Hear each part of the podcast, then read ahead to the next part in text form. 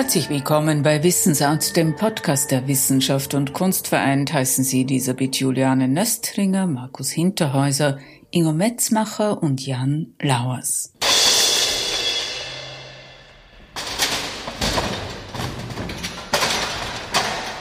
Was ist hier los auf der Bühne der Felsenreitschule? Was für ein Gerangel im Dunkeln?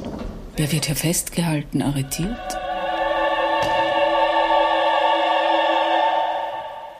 Luigi Nonos Oper Intoleranza beginnt mit einer Verstörung, ehe die Wiener Philharmoniker unter dem Dirigat von Ingo Metzmacher das Geschehen auf der Bühne orchestrieren. Die Musik hat eine Intensität, der man sich nicht entziehen kann. Etwa 167 Menschen bewegen sich auf der Bühne, Künstler, Tänzer aus 20 Nationen. Der Gesang des Wiener Staatsopernchors wird eingespielt. Die Wiener Philharmoniker spielen live unplugged. Die Bühne der Felsenreitschule ist hochgefahren, die Musiker an verschiedenen Orten verteilt. Musik ist so dicht, so konzentriert, dass sich das gegenseitig tatsächlich erschlägt. Also 48 Meter ist ja die Felsenreitschule breit. Normalerweise haben sie eine Portalbreite von 18 bis 20 Meter. Also wir haben 48 Meter und das Orchester ist links und rechts aufgestaltet und dadurch kann der Klang sich einfach ganz anders entwickeln. Szenische Aktion ist ja auch etwas erstmal Offenes. Da passiert halt was, szenisch. Ja, da passiert einiges, ja. 1388 Personen sind bei einer Aufführung in der Felsenreitschule, 167 Personen, die für das Publikum auftreten, 49, die hinter der Bühne arbeiten. Alle zusammen sind aus mindestens 40 Ländern und sprechen mehr als 30 Sprachen. Einige der Künstler und Künstlerinnen auf der Bühne mussten aus ihrer Heimat fliehen. Regisseur Jan Lauers erachtet diese Zusammenarbeit als politisches Statement und sagt, wenn man heute Intoleranz inszeniere, komme man an der multikulturellen Gesellschaft und an Migrationsthemen nicht vorbei. Der belgische Theatermacher führt in der Felsenreitschule Regie und verantwortet das Bühnenbild. Kurz vor der Premiere befolgte er Ingo Metzmachers Rat. Ingo said it yesterday to me. We have to get rid of our authority now. We have to let it go. I can say to the, the singers and the dancers, it's yours. You understand the code perfectly. You can sing it very good. So now it's yours. See what you do with it. And if Musa, for an example, in the torture scene decides yesterday when we did a run that he, after 10 minutes being tortured, shouts, I can't breathe as a African American, I don't stop that. And Ingo doesn't stop that. It's not in the score. It's not in the script, but it's his choice to say that. And I think, wow, that was for me a very weird, strange, and powerful moment that you could also have some kind of horizontal hierarchy on stage. You need no-no to make that possible. And that's the freedom. Die Sängerinnen und Tänzerinnen kennen ihre Codes, wissen um ihre Einsätze, beherrschen die Szenen.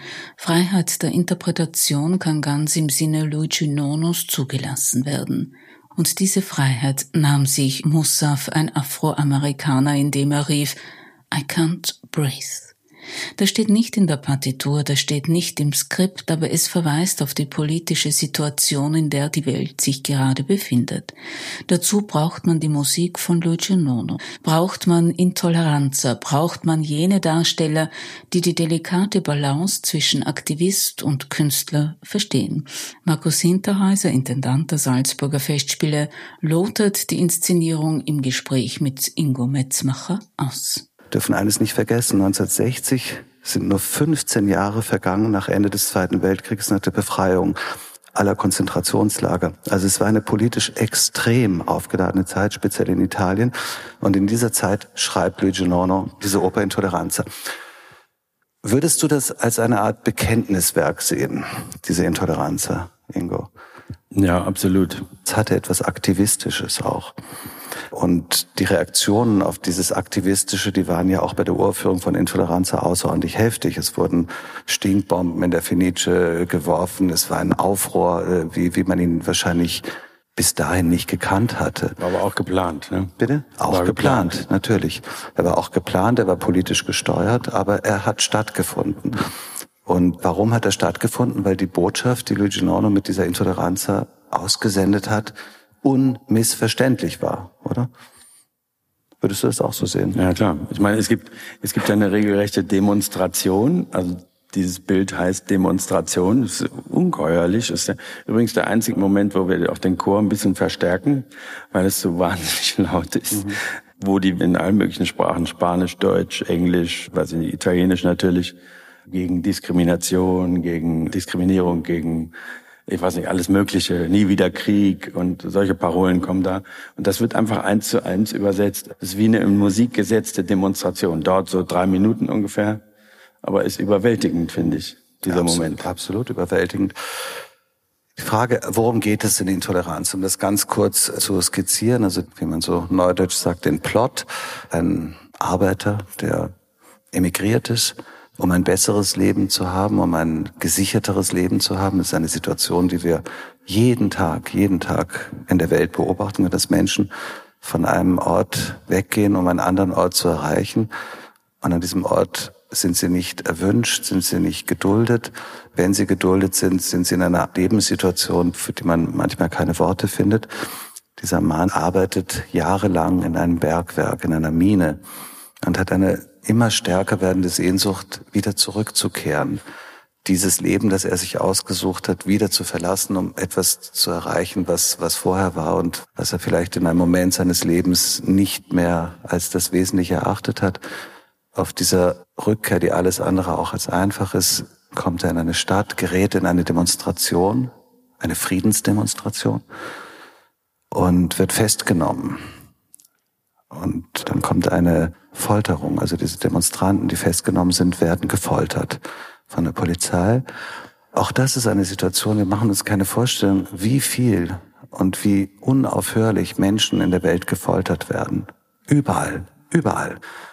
Auch in sogenannten zivilisierten Ländern. Die Folter ist ein Instrument der Grausamkeit, ein Instrument, das tagtäglich überall auf der Welt angewendet wird.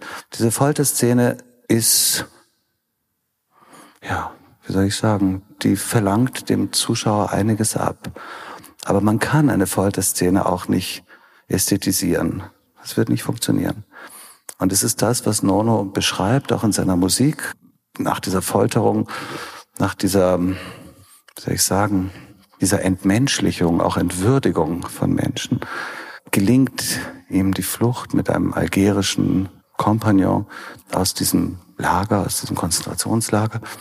Und um die Sache etwas kurz zu machen, es gibt auch eine Liebesgeschichte, wie es in Oper unumgänglich ist, zwischen der Frau, mit der, mit der er die Zeit verbracht hat, die er in diesem Bergwerk arbeitend zugebracht hat, die er dann verlässt und eine neue findet, die wiederum einen großen Appell, großen politischen Appell formuliert für die Freiheit, die frühere Gefährtin erscheint nur noch als Geist.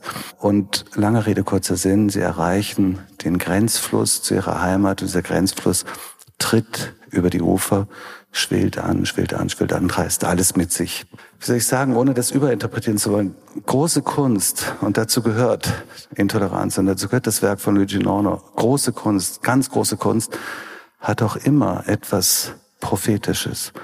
Und es ist sehr viel sehr viel Prophetisches in diesem, in diesem Werk von Legion Es ist sehr viel, was man auch heute untersuchen kann und was heute nichts, aber auch gar nichts von seiner Gültigkeit verloren hat. Jetzt komme ich auf diese Frage zurück. Was ist möglich an Transport von politischen Botschaften oder politischen Situationen, die wir alle kennen? Wir sitzen am Abend beim Essen und schauen so mit halbem Auge auf die Nachrichten, auf die Tagesschau in Deutschland, auf die Zeit im Bild, mit halbem Auge, oh, schon wieder 150 Menschen, die ertrunken sind, auch schon wieder dort in China in Konzentrationslagern. In Situationen, die wir alle kennen und mit denen wir einen, wie soll ich sagen, einen relativ doch sehr lockeren Umgang pflegen. Was kann Musik, was kann eine musikalische Grammatik wie die Ginorno bewirken? Wo liegt die Kraft dieser Oper für dich oder dieser Aussagen? Ja, in der Musik natürlich. Also Nuno ist ja ein Komponist. Ich meine, der hat ja sich nicht überlegt, was mache ich jetzt? Jetzt schreibe ich mal ein Stück über über einen Immigranten und dem passieren ganz viele furchtbare Dinge. Nein, ich glaube, die Wut, die Anklage, die in dem Stück drin ist, die war in Luigi Nono drin. Das musste raus, ja. Und die Demonstration in Musik, das kann ja eigentlich jeder Komponist. Dann nimmt man sich die paar Parolen und macht das Orchester ordentlich laut und dann hat man eine Demonstration auf der Bühne. Aber so einfach ist die Sache ja nicht. Nono hat ja nach einem ganz strengen Plan irgendwie die Töne organisiert in dem Stück. Das ist fast architektonisch gedacht, meiner Ansicht nach. Und ich glaube, dass die Musik diese ungeheure Kraft, also seine Wut, die er hatte, und auch seine Hoffnung, irgendwie hat er die da reingekriegt in die Noten. Ich weiß nicht, dazu ist er eben großer Komponist, die denken ja in Tönen. Also irgendwie kommt das hinein in die Musik und dem kann man sich nicht entziehen. Und ich glaube, dass das viel stärker wirkt, also länger auch wirkt den Menschen, die das erleben, als die Nachrichten, von denen du gesprochen hast, die uns ja ständig irgendwie, also gegen die wir uns ja auch ein bisschen wehren, weil man es ja gar nicht erträgt, wenn man die alle wirklich wahrnimmt.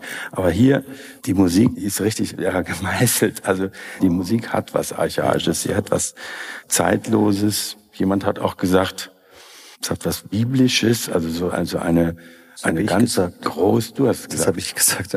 Siehst du.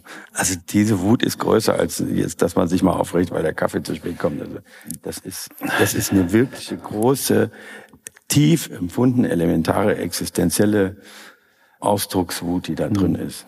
Das mit dem Biblischen, das war eine, eine Formulierung, die ich, ich weiß nicht mehr wo, in einem, in einem Gespräch, in einem Interview, ich habe gesagt, das ist von einer geradezu biblischen Einfachheit. Natürlich ist die Bibel sehr, sehr komplex und sehr, sehr Altes schwierig. Altes Testament. Bitte? Altes ja. Testament. Ja. Natürlich ist das sehr komplex und sehr schwierig, aber es gibt, im Alten Testament gibt es doch Bilder, die in ihrer Kraft ganz eindeutig sind und ganz eindeutig erlebbar sind und die einen wirklich treffen und die brauchen keinen Umweg über das Gehirn, die treffen direkt ins Herz oder direkt in eine andere Region des Empfindens und des, des Verstehens. Und ein bisschen geht es auch bei Luigi Nono, zumindest mir geht es so. Ich weiß, glaube zu wissen, wie komplex die Geschichte ist und wie, wie elaboriert das alles ist. Und trotzdem gibt es Momente, die genau das sind, was ich eben versucht habe zu beschreiben, die eben nicht den Gang durch große Gehirnwindungen braucht, sondern die einen direkt und ganz unmittelbar und ganz existenziell treffen. Und das ist eine der großen, soll ich sagen, auch Qualitäten einer solchen, einer solchen Partitur wie der Partitur von Intoleranza. Du hast eben davon gesprochen, dass wir gewisse Dinge, die in der Welt passieren, fast schon nicht mehr wahrnehmen wollen, weil sie bis zum, verzeihen Sie mir den Ausdruck, bis zum Überdruss, jeden Tag auf allen Medien, auf allen Kanälen, bis zum Überdruss werden wir damit konfrontiert.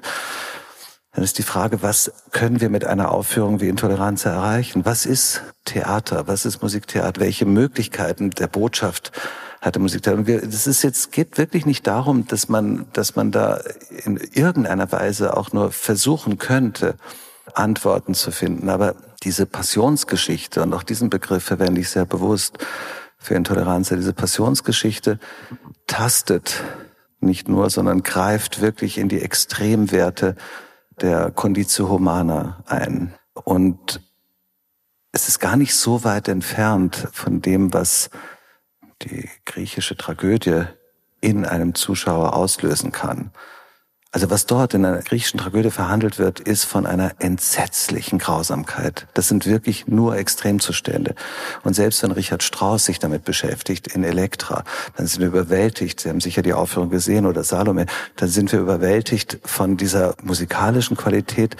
Und vielleicht überwältigt uns die musikalische Qualität so sehr, dass wir die existenzielle, und ich sage es nochmal, Grausamkeit, die dort verhandelt wird, gar nicht mehr so wahrnehmen in Intoleranza ereignet sich etwas, was durchaus mit diesen Phänomenen der griechischen Tragödie zusammenzudenken ist.